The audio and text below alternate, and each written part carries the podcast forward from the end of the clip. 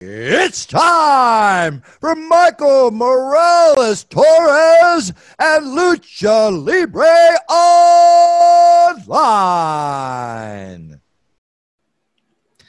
Saludos a toda la afición de la lucha libre. Este que les habla es Michael Morales Torres, integrante del equipo de lucha libre online. Y tenemos el gustazo, el privilegio de presentarles a nuestro invitado en la tarde de hoy, puertorriqueño, como tú, como yo. El Boricua está en la casa también aquí, pero directamente desde Orlando, Florida, The White Shadow, Mark Davidson, uno de los mejores luchadores que salió de su generación de Puerto Rico y ahora está explorando un poco el mercado del territorio independiente estadounidense. Hermano, qué bueno tenerte acá. Entiendo que es la primera vez que estás con nosotros en Lucha Libre Online, ¿verdad?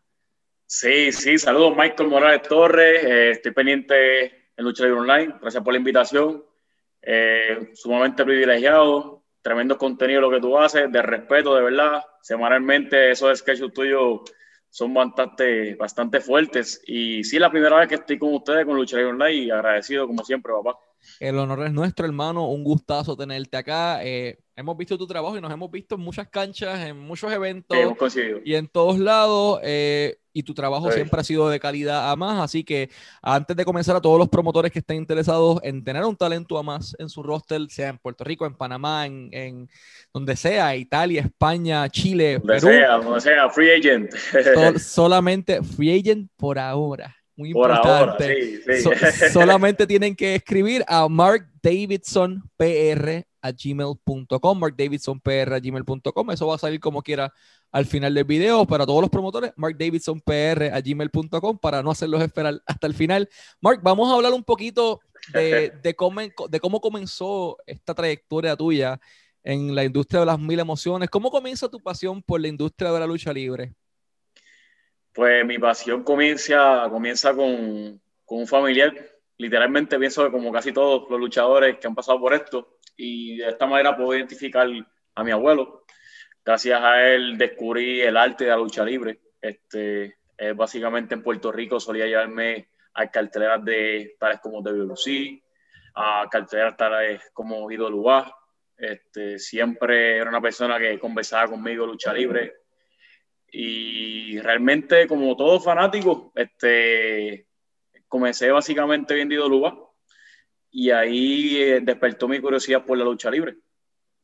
Eh, mencionas a tu abuelo como esa figura, como bien vimos en tu video, este, muy, muy buena edición, muy bien trabajado. A quienes no los hayan visto, simplemente vayan a sus redes sociales, Mark Davidson en Facebook específicamente, y le van a poder echar un ojo.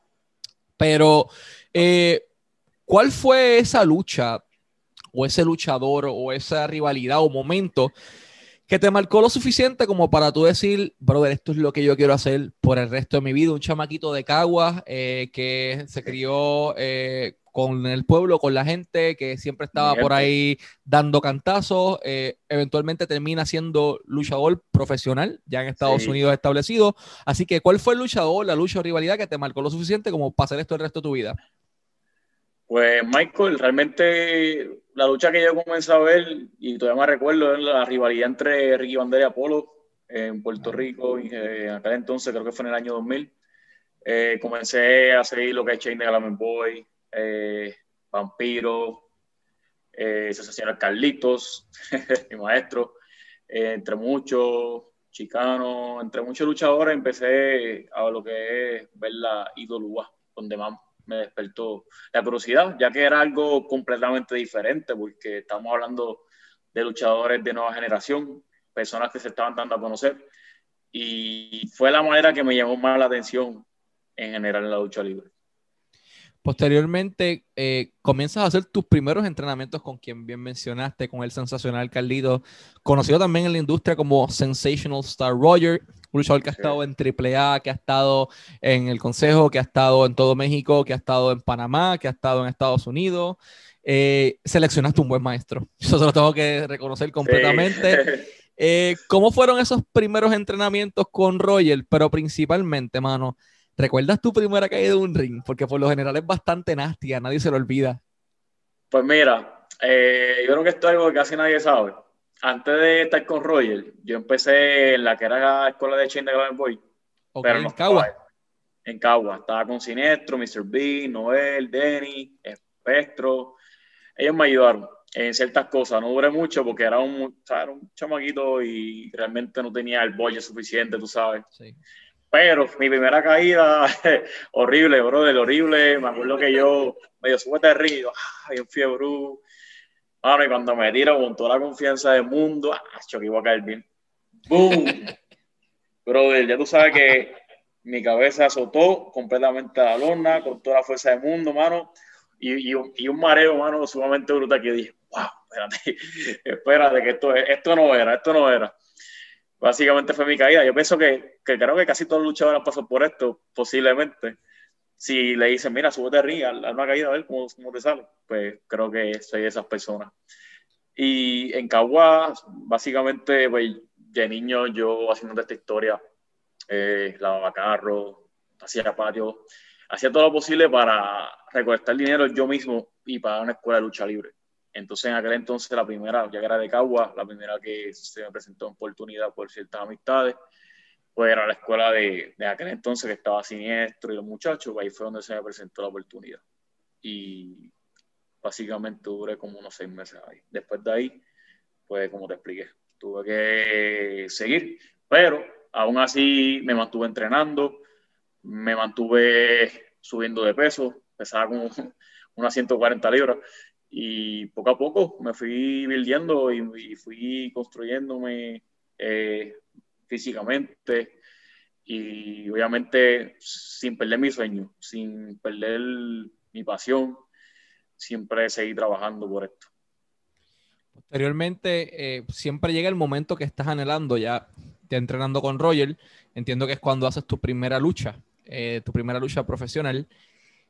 ¿Cómo fue o qué recuerdos tienes de esa primera lucha? Cuando saliste por esa cortina, cuando escuchaste a la gente, eh, quién era tu oponente, cuán mala estuvo, cuán verde te sentías o te vieron en aquel momento dado en comparación con el trabajazo que vemos que ha hecho ahora esa lucha con Justin Dynamite en Cagua, eso fue de, respeto, pero ¿cómo fue esa primera lucha, brother?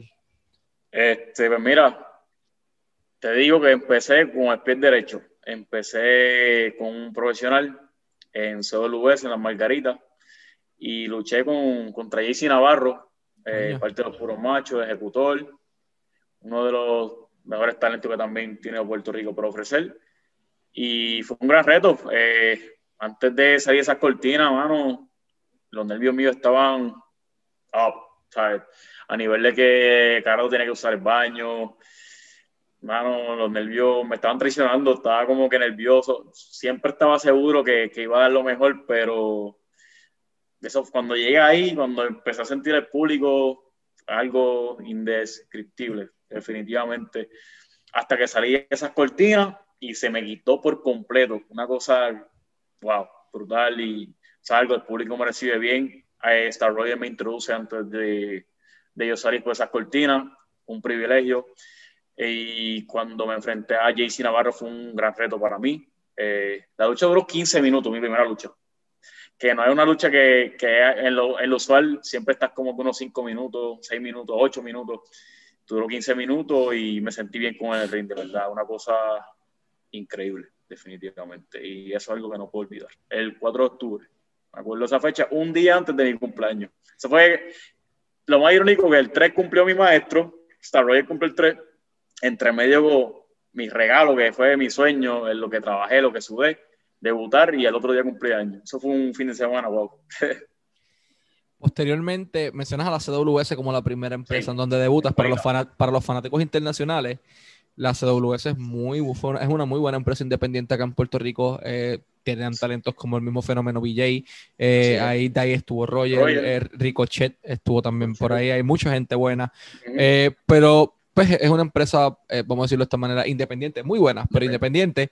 ¿Cuál fue eh, esa primera empresa principal, o sea, de las empresas principales en Puerto Rico, eh, la Liga, CWA, WWC y WA? ¿Cuál fue esa primera empresa grande que te dio la oportunidad de, de hacer tu primer trabajo? ¿Quién fue quien te dio la llamada? ¿Cómo te sentiste llegando al área de backstage? ¿Cómo fue esa experiencia? Pues una vez que debuto en CWS, pues a la semana me escribe Richard Negrín. Rapidito.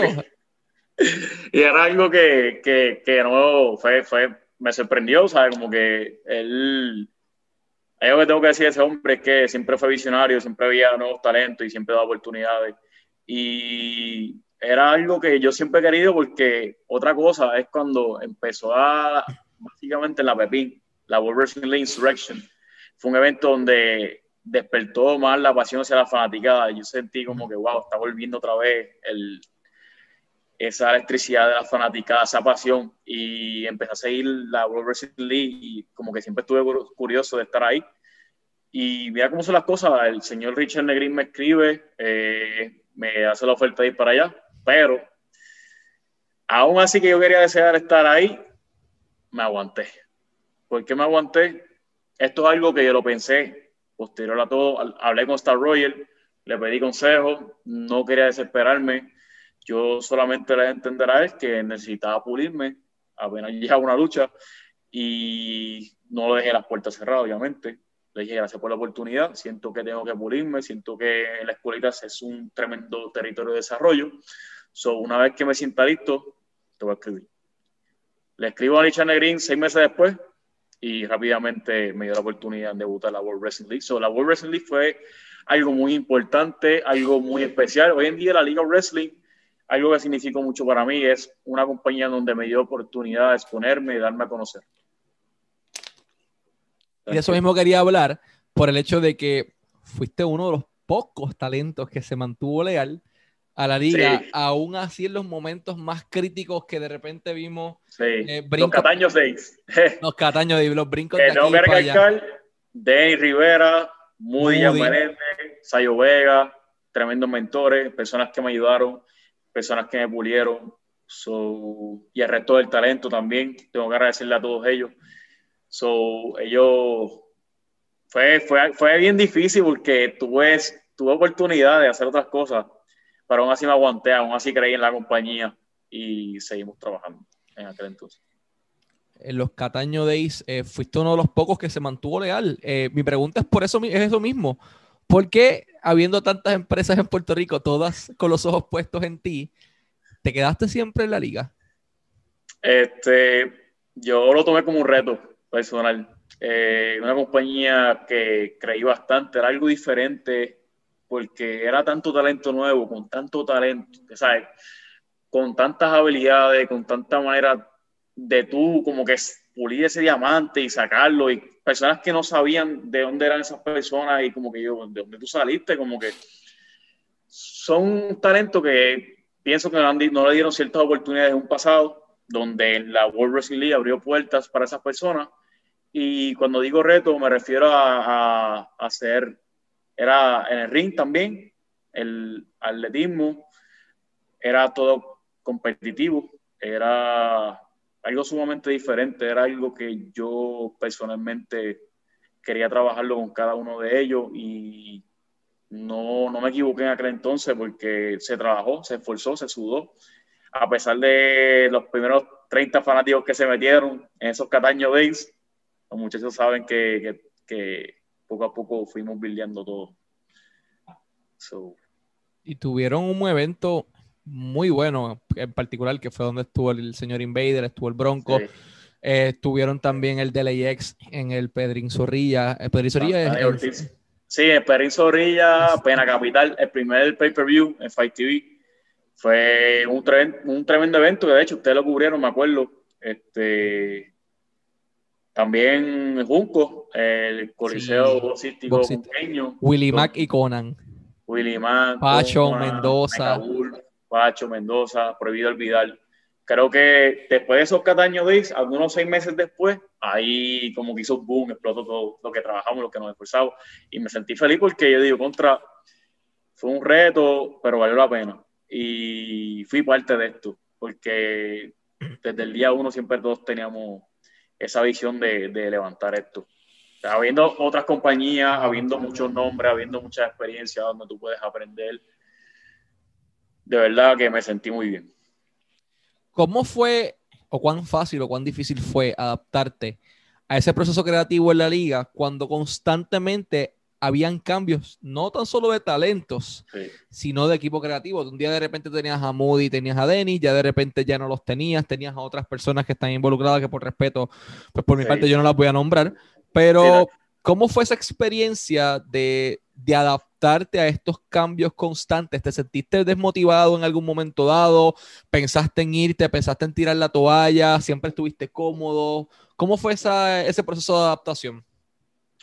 Pues mira, no te, no te, no te miento, llegó un momento dado donde lo pensé, en donde yo digo, contra, vale la pena lo que estoy haciendo.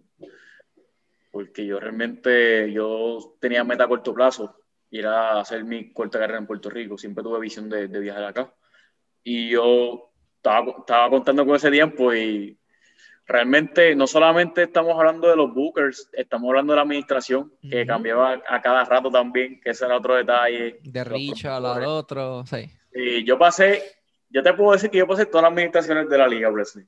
Ah, tú pasaste entonces por Richard, pasaste por Bori, pasaste por los que están ahora también. Miguel Rodríguez, sí, Con sí, este, Bookers, sí, lo que fue Denny, lo que fue Moody, eh, ¿Te, llegaron a fallar económicamente en algún momento dado? ¿O algún día que el sobre no estuvo en tu mano a tiempo? Pues mira, porque, para quedarte leal por tanto tiempo y que pues encima no te estén pagando. Realmente, realmente, ellos nunca me fallaron, o sea, yo nunca tuve ese ah, problema. Eso sí, en ciertas situaciones, pues quizás querían tratar de bajarte tu garantía y siempre teníamos que reunirnos. Pero al, final de, al final de todo se hablaba y como que se negociaba. Y no me fallaron en cuanto a eso, porque realmente con el tiempo ellos fueron como que ellos me dijeron, mira, en aquel entonces yo, como todo empezando, no te puedo decir ya cobraba una gran cosa. Este, ellos básicamente con el tiempo me fueron pues, aumentando, vieron mi lealtad y me respetaron. Y nunca me fallaron, nunca me fallaron, siempre hablan claro. Yo siempre digo que después que no me fallen o después que digan las cosas como son, yo voy a estar ahí, yo no voy a fallar a ustedes. So, en cuanto a mí, por lo menos en lo personal, no tuve problemas con ellos. Por esa razón me queda ahí, porque vamos a ser realistas. Nosotros, los que de verdad amamos esto, lo que, los, los luchadores que de verdad nos apasiona esto, lo que respetamos esto, nosotros invertimos dinero en gimnasio, invertimos dinero en la dieta, entrenamos en un cuadrilátero semanalmente. Siempre estamos trabajando para nuestro personaje, siempre nos estamos trabajando para desarrollarnos.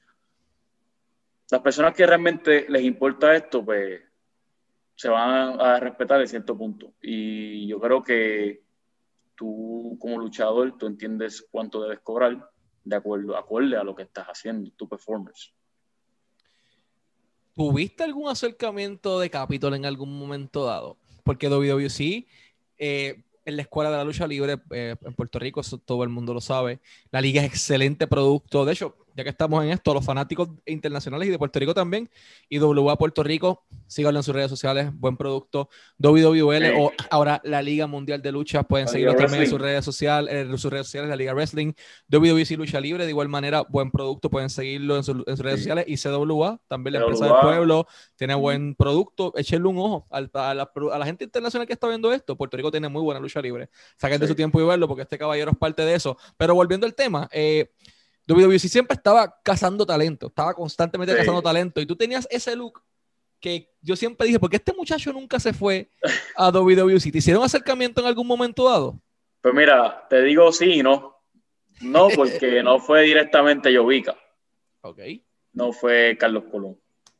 Y sí, porque hubo otros talentos que quizás tenían el poder de, de llevarme a la compañía. Sí hubo acercamiento de hecho, antes de ir hubo otro acercamiento, pero la rechacé porque pues, me quedé en la liga, es mi casa.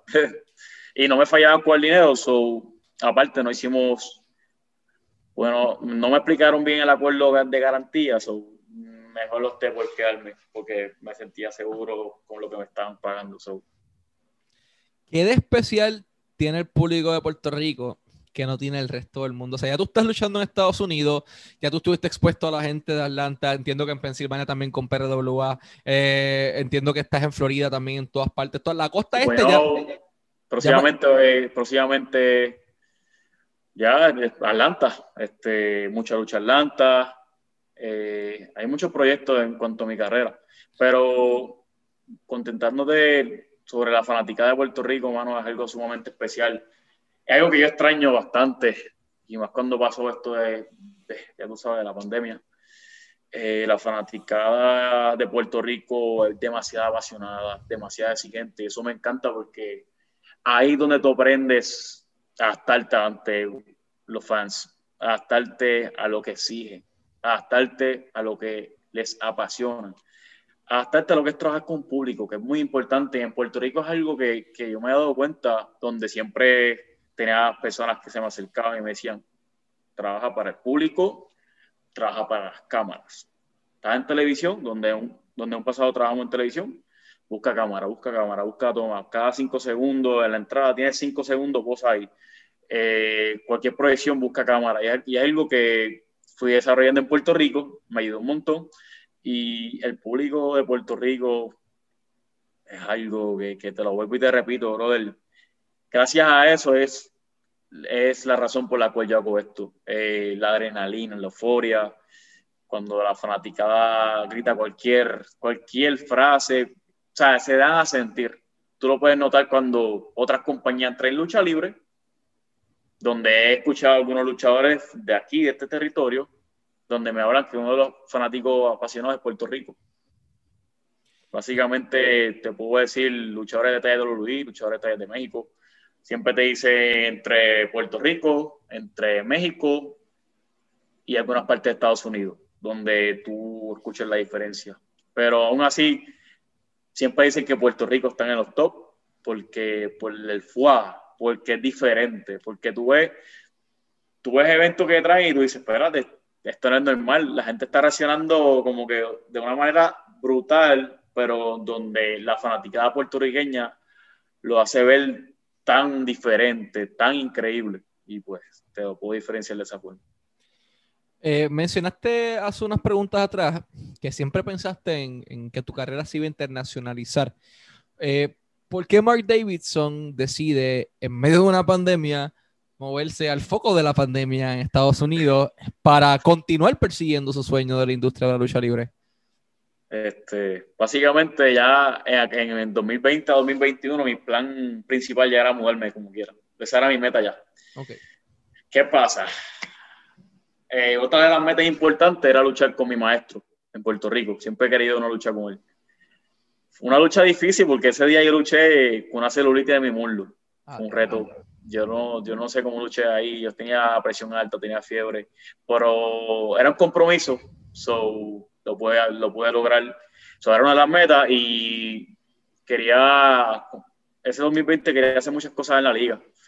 ¿Qué pasa? Ocurre la pandemia. Yo digo, pues, ok, está pasando el tiempo, soy joven, no puedo perder el tiempo, tengo que hacer algo. Ya mi, cumplí, cinco, cumplí cinco años de carrera en Puerto Rico y como luchador profesional, so yo dije, vamos a movernos. Ya creo que es momento, no puedo dejar pasar más tiempo, so decido moverme aquí en los Estados Unidos, en Orlando, Florida, donde siempre tuve esta meta de, de, de perseguir mi sueño.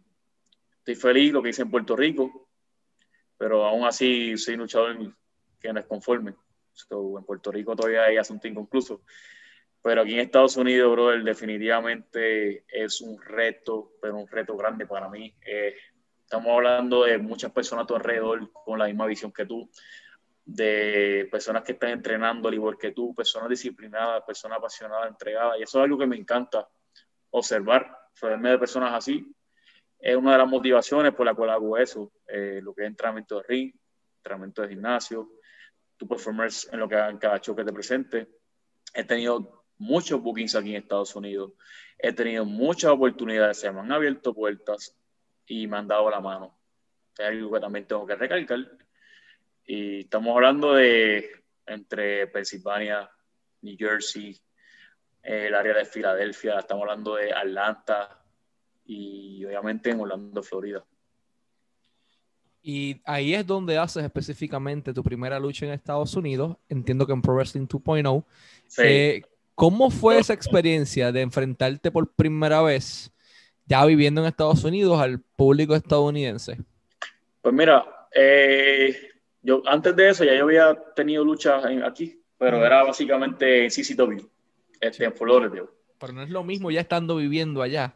Pero, pero exacto, no es lo mismo. Pues en este caso me encantó. La gente, de igual forma, yo creo que lo más que me ayudó fue trabajar para el público. Porque tú notas la diferencia, porque la fanaticada es como que le gusta, le gusta esa atención del luchador donde, donde interactúes con él de la manera que sea en el ring. Y me encantó. Eh, debuté con Remy, un tremendo talento que está en Progressing 2.0. Eh, básicamente, de verdad me encantó. Me encantó la lucha, el performer de la gente. Hay muchas personas que, que tienen visión de crecer, también entregados. o hay muchas personas disciplinadas en esa compañía. Su tremenda experiencia, de verdad que sí. Mark, nos enteramos también por acá, eso puedes decir si sí o si no, de que ya hay ciertas empresas principales en el mundo, específicamente en Estados Unidos, con los ojos puestos encima de Mark Davidson. Hay por lo menos que sabemos de una empresa, no vamos a decir nombres, pero sí sabemos, sabemos de una empresa que, que sí. está altamente interesada en, en, Mark Davidson, que ha visto su perfil, que ha visto sus luchas, que sabemos que productores directamente de la empresa eh, han preguntado por el talento de Mark eh, y que ya han escauteado su perfil y que ya saben que está en Florida. Eh, ¿Qué se siente saber que una de las empresas principales del mundo, por no decir nombre, tiene los ojos puestos encima de, tu talento y que saben que estás ahí al lado, ya estás a, a pasitos estoy cerca, estoy, pues mira, Michael, de, verdad, una vez que llegué a Estados Unidos, ya creo que como el mes por ahí, casi dos, ya rápido, pues tuve en cierta parte comunicación, eh, ese acercamiento y pues pidiendo fotos, mi perfil. So, básicamente es bueno porque son personas que se están poniendo el ojo de esas principales compañías importantes. So, es algo que yo día a día me sigo motivando, brother, entrenando, practicando, porque uno nunca sabe, las oportunidades se te van a presentar y yo aquí en los Estados Unidos no vine a perder, a perder el tiempo, yo vine aquí a conquistarlo todo, sobre todo a representar a mi isla, a mi gente, a Puerto Rico. Y de verdad que estamos tocando vuelta, Michael, estamos tocando vuelta y realmente no, no te puedo decir nada, no puedo decir absolutamente nada, solamente estoy dejando que el tiempo fluya, que todo fluya. Yo sigo en lo mío, Michael, yo sigo entrenando, me sigo dedicando a esto, verdad. Esto es lo que amo, esto es lo que me apasiona, esto es lo que yo vivo día a día, lo que respiro, lucha libre profesional, el arte de lucha libre para mí es algo sumamente importante, de corazón sumamente importante. Pero en cuanto a esa compañía, pues con calmita vamos, tocando puertas sin perder el tiempo, Michael. Y así mismo es porque estás localizado en la base donde están prácticamente las empresas más importantes ahora mismo en el mundo. Estás en Florida, Todas las tienes ahí, tienes amistades también que están trabajando para las empresas, eh, que, que, estás trabajando también con ellos, entonces por ende los promotores cuando ven con quién estás trabajando fashion, por darte un ejemplo, eh, ven, espérate, este Smart Davidson. Y de paso, eh, quiero dejar en récord también que estás entrenando con con los mejores talentos. estás entrenando con un low key, estás entrenando con Deona Purazzo, estás entrenando con gente como el mismo Fashion, estás metido en el gimnasio con, con The Cream of the Crop, eh, la misma eh, Kaden Carter de, de WWE. Eh, te hemos visto también por ahí con ellos. que ya por lo menos has estado haciendo tu, tu, grupo de amistades que tienen la misma visión que tú, o que están ya allí, o que quieren entrar a donde quieren entrar. y la idea es esa, comerse el mundo y darle para adelante. mi pregunta final para ti es esa misma. ¿Qué mensaje le puedes enviar a toda la afición de la lucha libre a nivel global eh, para que sigan el producto de Mark Davidson, para que conozcan la marca de Mark Davidson antes de que una empresa grande sea la que se las muestre. Pues mira, mi gente, tú me sabes muy importante. Eh, sigan mi carrera, no lo puedo defraudar, voy a entrenando, me voy a por completo demostrando por qué aquí en los Estados Unidos y desde Puerto Rico representando, porque hay lucha libre de la buena, lucha libre de verdad donde el talento boricua se tiene que dar a conocer, se tiene que dar a respetar y tiene que representar lucha libre como tiene que ser. Así que a toda esa fanática de lucha libre, gracias por el apoyo, gracias por el respaldo. Aprecio todo lo que han hecho por mí, eh, todos los mensajes que me han enviado, de verdad que sí. No lo puedo defraudar mi gente. Estamos trabajando para esto, estamos trabajando para ustedes. y promotores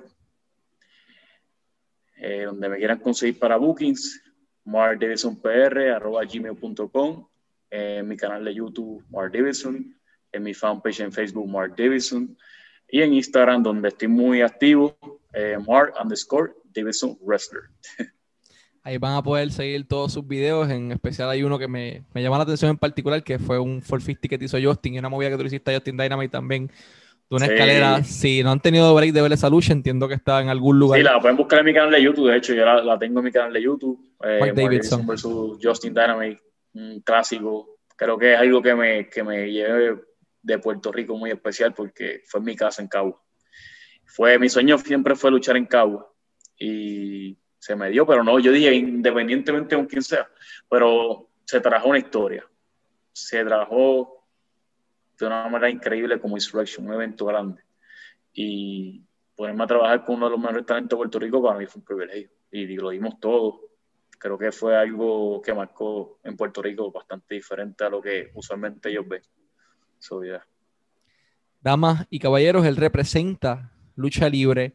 Él es Mark Davidson de White Shadow, luchador puertorriqueño ahora mismo en Florida, eh, luchando en todas partes de Estados Unidos. Pronto pueden verlo en algunos de sus países, pronto pueden verlo en sus televisores. Eh, y es un nombre que estamos tomándonos el tiempo de sentarnos a hablar con él, eh, más allá de porque lo conocemos ya de tiempo, porque es un nombre que va a, sonar, va a sonar muy, muy duro este año. Tengan fe de eso, van a verlo contra los talentos más grandes, van a verlo en las mejores empresas del mundo. Y este es solo el comienzo de este nuevo rumbo en la carrera de Mark Davidson. Síganlo en sus redes sociales, Mark underscore Davidson Wrestler en Instagram, Mark Davidson en YouTube para ver todas las luchas, específicamente esa con Justin Dynamite, muy buena, échenle un ojo. Facebook, Mark Davidson y a los promotores, Mark Davidson PR a gmail.com. Hermano, un gustazo haberte tenido acá como nuestro invitado. Siempre, un placer, Michael, de verdad, un placer. Este, siga hacia adelante y éxito siempre, bro, de verdad que sí. Y gracias a la plataforma Lucha Online por tener al hombre que representa lucha libre. gracias a ti, nuevamente un honor tenerte como nuestro invitado, siempre deseándote el mayor de los éxitos siempre. Eh, y sigan a Lucha Libre Online y a Mark Davidson para más información siempre. Échenle un ojo al trabajo de Mark y sigan a Lucha Libre Online en sus redes sociales, Facebook, YouTube, Instagram, Twitter, Spotify, Anchor Podcast, Apple Podcast, Google Podcast y el website luchalibre.online, eh, la marca número uno de Pro Wrestling y Combat Sports en español.